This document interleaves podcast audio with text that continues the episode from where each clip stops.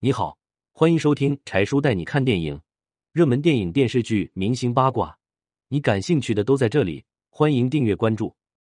十六年前，因《亮剑》剧组太穷，导演拉斯基顶替，不料直接捧红了他。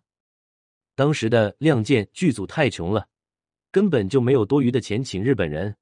可是，在剧情中又需要有日本人的出演，才更加符合剧中的情节。因为剧组穷，就连饰演主角李云龙的李幼斌也同时做起了客串其他演员，演员们的伙食也不好。加上电视剧开拍在即，导演也被逼得无奈，只好死马当活马医，便朝着人群大喊：“有没有人会日语的？”随着导演的一声大吼，顿时热闹的现场一下子鸦雀无声。可过了一分钟后，却突然响起了一个弱弱的声音：“我会。”大家循声望去，竟然是剧组里的司机杨清文。导演一看，有些急了，生气的说：“杨清文，你可别开玩笑，我们是认真的。”听到这，杨清文也急了，连忙跟导演说：“导演，我是真的会日语，以前我学过日语，我还会用日语写日记。”说完之后，杨清文还随口用日语跟导演说了几句话。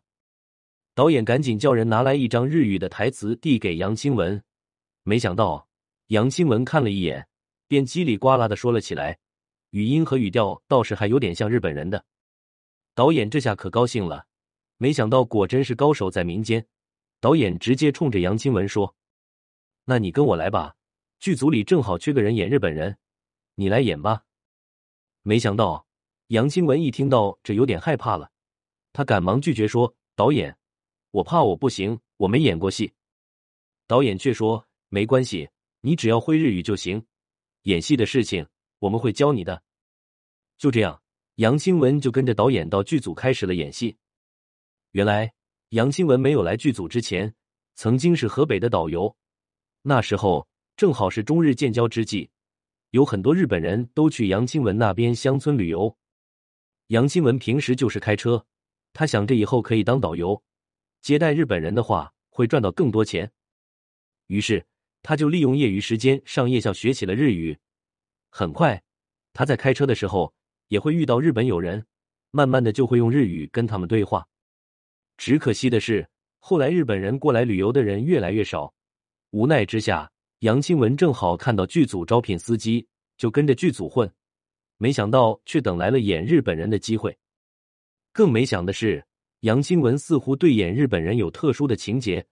当剧组给杨清文贴上小胡子后，加上杨清文本身的脸型，简直跟日本人的模样一模一样。加上说日语，真的让人看不出他是中国人。在《亮剑》的第一集中，杨清文就是跟李幼斌的对头戏。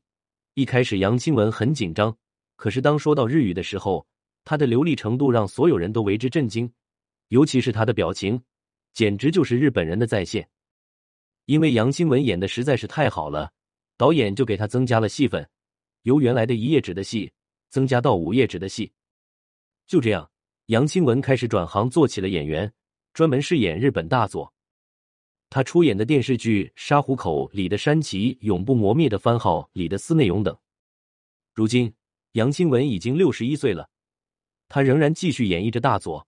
还在自己的视频里开大佐式玩笑，不得不说，有时候掌握一项技能，可能暂时用不到，但是当机会来临的时候，抓住后就会实现人生的大转变。